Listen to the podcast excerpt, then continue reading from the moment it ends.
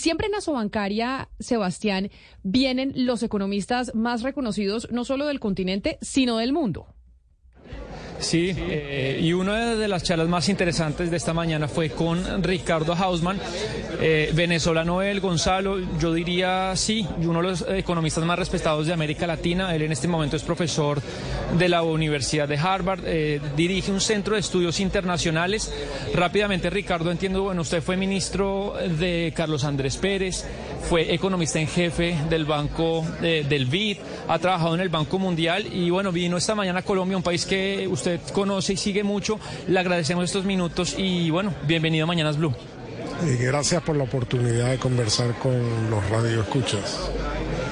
Camila, eh, esta mañana eh, Ricardo abrió el día de hoy y no sé si le parece podemos iniciar con un tema muy polémico con el que eh, arrancó este gobierno es el concepto del decrecimiento económico. entiendo, Ricardo, al final de la charla yo le entendí, usted criticó ese concepto y usted dijo una frase muy poderosa, me parece, le manda un mensaje al país diciendo Colombia debe financiar la transición con el petróleo. Quisiera que nos desarrolle en esta entrevista esa idea. Bueno, mira, la idea del decrecimiento me parece que puede tener cabida en países que tienen ingresos per cápita muchísimo más altos que el de Colombia. O sea, Colombia tiene un ingreso per cápita que está en los 6 mil dólares al año, tiene salarios promedios que están por debajo de los 2 millones de pesos al mes. Y y, bueno, esta discusión uno la puede tener en Estados Unidos, que tiene un ingreso per cápita no de 6 mil, sino de 70 mil dólares más, casi 12 veces el ingreso per cápita de, Colombia, eh, o de pronto en Lovaina. Eh, donde también los ingresos per cápita serán 10 veces más. Quiere decir que la gente tiene ahí salarios promedio de 20 y pico millones de pesos al mes.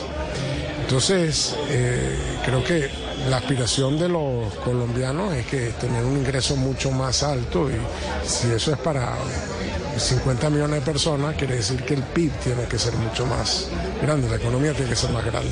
Entonces creo que el reto de Colombia es el reto de crecer, de crecer de manera inclusiva, de manera sostenible, pero de crecer. y, eh, ese es lo que creo que tiene que ser el, el foco central de la discusión. Ahora, para crecer, creo que se puede crecer de manera verde, aprovechando el hecho de que el mundo se va a querer descarbonizar.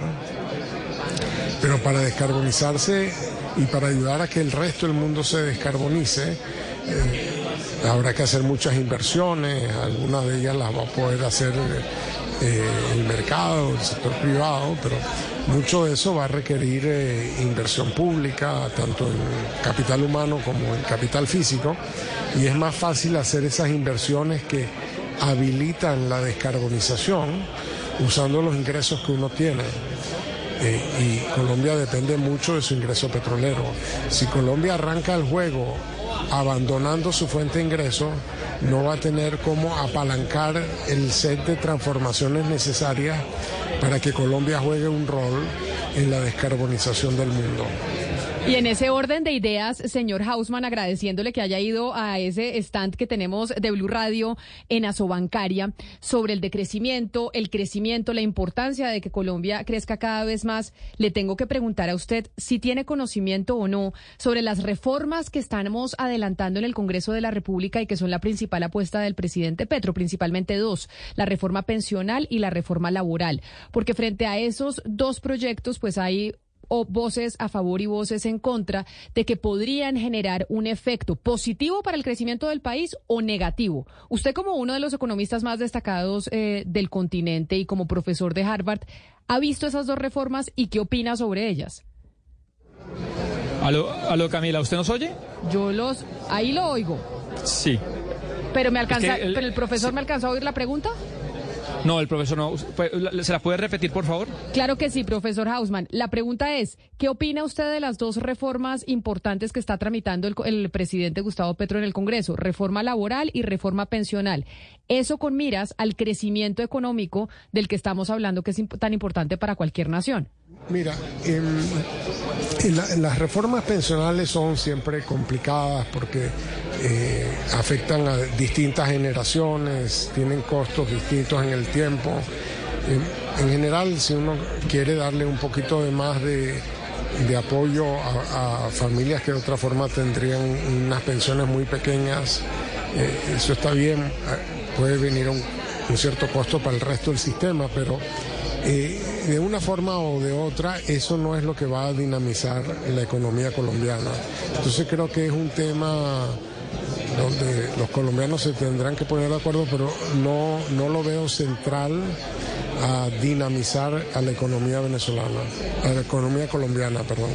Em, eh, el, tema, eh, la, la, reforma laboral tampoco la veo central. El problema no es que Colombia no tenga eh, o sea, eh, que, si hay, menos jornadas que se llaman de día y jornadas que se llaman de noche, y entonces a, que a partir de qué hora empiezan a cobrar más.